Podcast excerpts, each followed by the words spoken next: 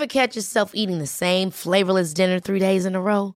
Dreaming of something better? Well, HelloFresh is your guilt-free dream come true, baby. It's me, Kiki Palmer. Let's wake up those taste buds with hot, juicy pecan-crusted chicken or garlic butter shrimp scampi. Mm. Hello Fresh. Stop dreaming of all the delicious possibilities and dig in at HelloFresh.com. Let's get this dinner party started. Hiring for your small business? If you're not looking for professionals on LinkedIn, you're looking in the wrong place. That's like looking for your car keys in a fish tank. LinkedIn helps you hire professionals you can't find anywhere else, even those who aren't actively searching for a new job but might be open to the perfect role. In a given month, over 70% of LinkedIn users don't even visit other leading job sites. So start looking in the right place. With LinkedIn, you can hire professionals like a professional. Post your free job on linkedin.com slash people today. Here's a cool fact. A crocodile can't stick out its tongue.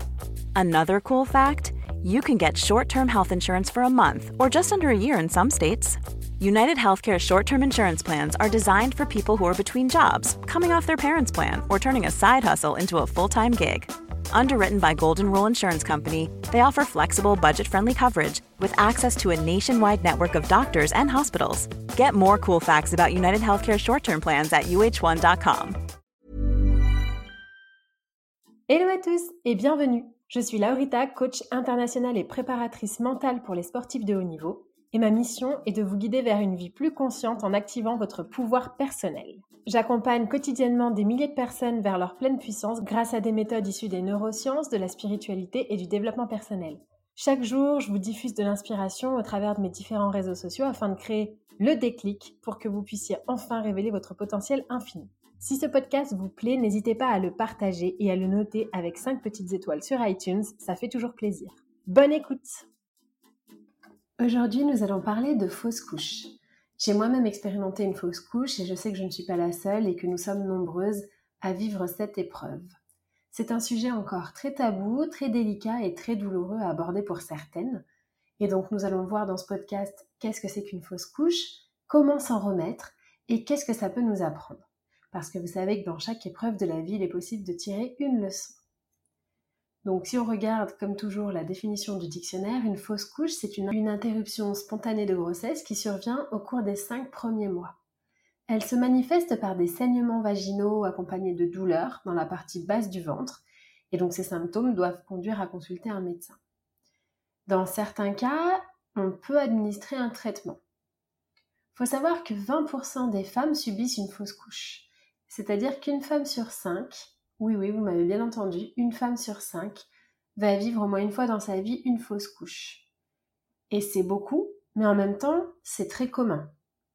Et ça ne rend pas l'événement moins douloureux pour autant, hein, d'ailleurs. Les conseils que je vais vous partager dans ce podcast sont issus de mon expérience, des outils que je partage avec mes clientes, mais également, je vais vous expliquer comment j'ai fait pour surmonter l'épreuve et surtout, comme toujours, je vais vous dévoiler des vérités qui m'ont beaucoup aidé à avancer et à aller de l'avant même si elles ne sont pas forcément toujours agréables à entendre. Tout le monde dans ce podcast ne sera pas d'accord avec moi. Si la fausse couche vient d'arriver, vous ne serez peut-être même pas encore prête à entendre ce que je vais vous dire, mais sachez que vous avez le temps. Et si vous ne savez pas quoi dire à quelqu'un qui a vécu aussi une fausse couche, n'hésitez pas à lui transmettre ce podcast. On distingue plusieurs types de fausses couches, précoces ou tardives, isolées ou à répétition. On parle de fausse couche précoce quand elle survient dans le premier trimestre. Et donc les tardives, c'est après le premier trimestre. C'est le plus fréquent d'ailleurs, celle qui, arrive avant la fin du premier trimestre et parfois même la fausse couche arrive alors que la femme n'a pas encore pris conscience de son état qu'elle est enceinte. Une fausse couche tardive arrive au cours du deuxième trimestre de grossesse, généralement entre le quatrième et le cinquième mois. Donc ça, c'est seulement 1% des cas et ça nécessite des soins particuliers. Bon, et ensuite vous avez compris qu'une fausse couche isolée, c'est quand une femme en a fait qu'une seule, suivie de grossesse normale, et les fausses couches à répétition désignent au moins trois interruptions spontanées consécutives avant la quatrième semaine d'aménorrhée. Ça représente encore une fois entre 1 et 5% des femmes. Quand on fait une fausse couche, il faut savoir que on peut soit ne rien voir passer, soit devoir évacuer le reste par traitement euh, médical, ou bien par un soin chirurgical. Donc, quand on ne le voit pas passer, ça va. Par traitement, ça veut dire qu'on prend un cachet qui va générer des contractions, qui va ensuite expulser le fœtus, donc c'est quand même douloureux. Et alors, soin chirurgical, on va carrément aspirer ce qu'il y a à l'intérieur. Donc, c'est aussi assez traumatisant pour le corps. Ces deux derniers cas, c'est aussi bien traumatisant d'ailleurs pour le corps que pour son bien-être mental, mais en même temps, c'est bien pour le corps parce que ça lui permet de faire le ménage et d'avancer. Ça peut aussi être traumatisant pour l'esprit, hein, en fonction de ce qu'on décide de penser d'à quel point on s'est projeté dans cette grossesse, d'à quel point on a attendu cette grossesse, et aussi en fonction, comme toujours, de pensées du type qu'est-ce que vont penser les autres, est-ce que je vais retomber enceinte, etc., etc., qui génèrent énormément d'anxiété et parfois de la tristesse. Donc maintenant, je vais vous partager mon point de vue et mes outils qui m'ont permis d'aller de l'avant et qui m'ont permis d'ailleurs de retomber enceinte un mois plus tard. Premièrement, je me suis dit que ça n'était pas pour maintenant quand j'ai fait ma fausse couche. C'est la phrase que je me suis répétée. J'ai regardé autour de moi et je me suis rendu compte que je n'étais pas dans un job apaisé, j'étais dans un job qui me demandait énormément d'énergie, je faisais énormément de voyages, que mon conjoint n'avait toujours pas de visa pour me rejoindre aux États-Unis, j'étais dans une phase où je m'alimentais très mal, j'enchaînais euh, M&M's peanut butter sur M&M's peanut butter, sûrement à cause du stress lié au boulot d'ailleurs. Finalement, quand on dit qu'il n'y a jamais de bon moment, c'est vrai, il n'y a jamais de bon moment, on pourrait toujours améliorer quelque chose, mais dans mon cas, c'était pas simplement pas le bon moment, c'était juste pas du tout, du tout le moment. Et je me suis simplement dit que c'était peut-être un signe de l'univers pour voir déjà d'une part si j'étais capable d'endurer ça, et peut-être pour voir si j'avais avancé sur mon chemin de développement personnel. Et je me suis aussi dit qu'il allait me réserver forcément quelque chose d'encore meilleur plus tard. Donc tout est à sa place. C'est un mantra que je répète régulièrement et auquel je crois fermement. Le deuxième point, c'est que la nature fait bien les choses. Et, encore une fois, ça n'engage que moi, mais pour moi, il vaut mieux avoir zéro bébé qu'un bébé en mauvaise santé. En général, les fausses couches, elles sont dues à une anomalie génétique de l'embryon, rendant la poursuite de la grossesse impossible, ou alors elles peuvent aussi être liées à des problèmes de santé chez la mère. Il y a également le cas d'une infection ou d'une consommation de substances comme l'alcool, les drogues, etc., mais c'est des cas un peu plus rares. Dans près de 60% des cas, au cours du premier trimestre, une fausse couche est due à une anomalie du fœtus. Et dans ce cas-là, je me dis que la nature est bien faite et que si mon corps rejette le fœtus, c'est qu'il n'était pas en état de poursuivre une, une vie normale. Personnellement, je préfère ne pas être enceinte que d'être enceinte d'un enfant qui va mal, ou bien qui sera malade, et pour lequel je vais stresser à chaque semaine de grossesse et puis à chaque seconde de sa vie. Ensuite, ça rejoint un petit peu le premier point, c'est que je me suis dit qu'il y avait beaucoup de psychologique là-dedans. Selon moi, tous les mots physiques sont d'abord générés par une pensée ou un truc psychologique. Et la plupart des raisons pour lesquelles on ne tombe pas enceinte, c'est à cause d'un blocage psychologique d'ailleurs.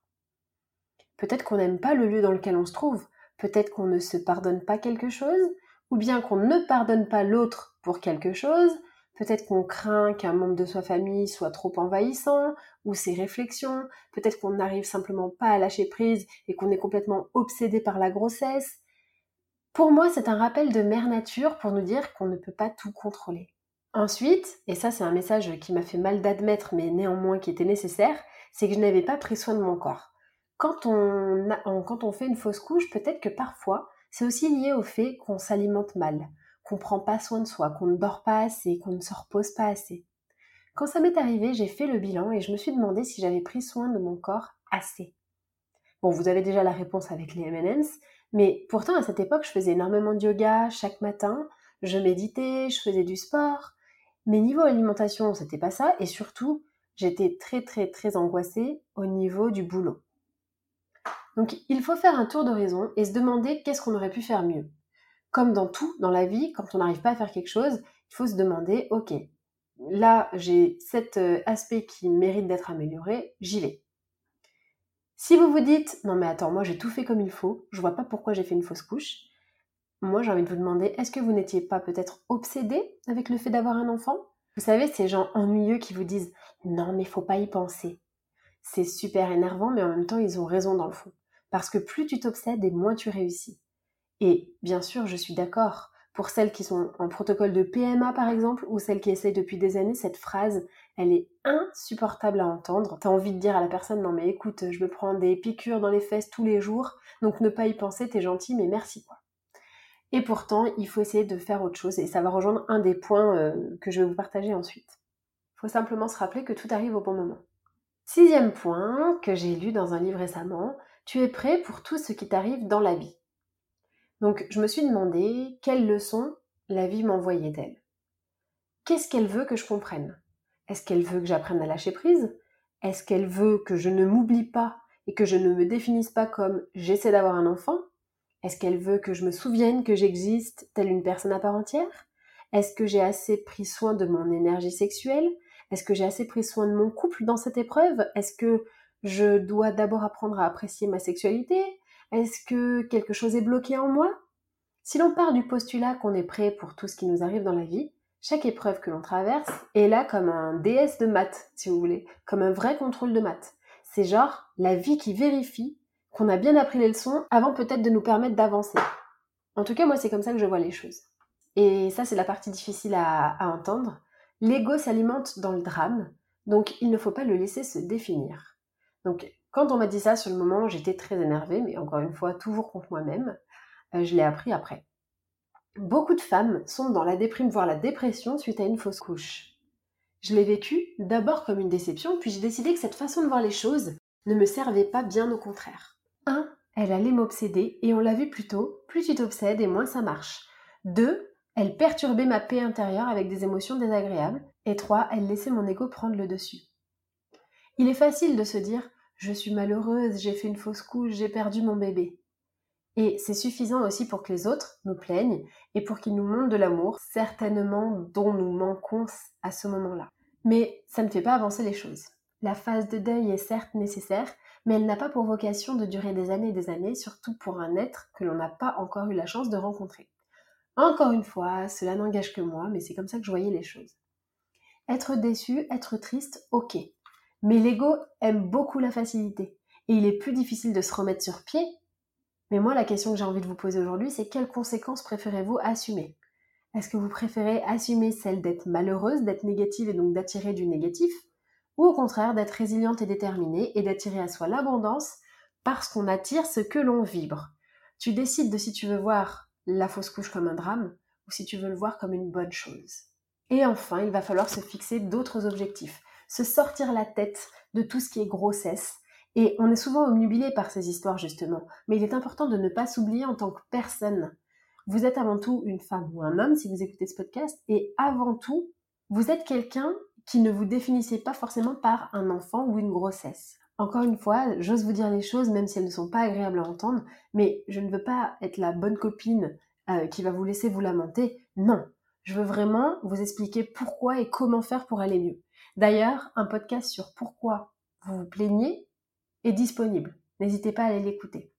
Pour récapituler, que faire après une fausse couche? Premièrement, si ça fait du bien, pleurez. Pleurez et évacuez les, émotions désagréables. Ensuite, vous pouvez en parler. Vous pouvez arrêter avec tous ces tabous. Une femme sur quatre l'a vécu. Alors peut-être que ça vous fera du bien de vider votre sac. Peut-être vous pourriez écrire. Peut-être que vous pouvez écrire une lettre au bébé qui est parti. Ça va être triste mais nécessaire. Peut-être qu'il est temps de prendre soin de son corps, de se faire des massages, etc. pour envoyer des signaux à son corps. Peut-être qu'il est temps de s'introspecter, de comprendre ce qui n'allait pas à l'heure actuelle dans notre vie. Tous les symptômes physiques sont liés à un problème émotionnel et il est vraiment important de les identifier. Vous pouvez aussi vous faire accompagner, je peux vous aider en coaching ou bien faire une séance d'hypnose. En tout cas, sachez que vous n'êtes pas seul à vivre cette expérience et qu'il est possible d'en tirer du positif, même si sur le papier, on ne dirait pas. J'espère que cet épisode vous a plu et je vous dis à très vite pour un prochain épisode.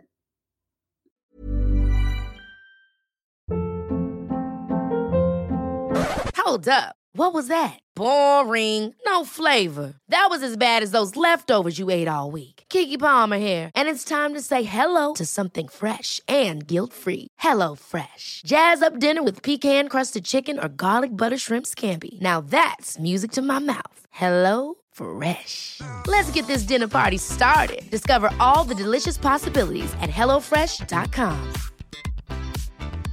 Mom deserves the best, and there's no better place to shop for Mother's Day than Whole Foods Market. They're your destination for unbeatable savings, from premium gifts to show-stopping flowers and irresistible desserts. Start by saving 33% with Prime on all body care and candles. Then get a 15-stem bunch of tulips for just $9.99 each with Prime. Round out Mom's menu with festive rosé, irresistible berry chantilly cake, and more special treats. Come celebrate Mother's Day at Whole Foods Market. Hi, I'm Daniel, founder of Pretty Litter. Did you know cats tend to hide symptoms of sickness and pain? I learned this the hard way after losing my cat, Gingy. So I created Pretty Litter, a health monitoring litter that helps detect early signs of illness by changing colors, saving you money and potentially your cat's life. Pretty Litter is veterinarian developed, and it's the easiest way to keep tabs on your fur baby's health right at home. Go to prettylitter.com and use code ACAST for 20% off your first order and a free cat toy. Terms and conditions apply. See site for details.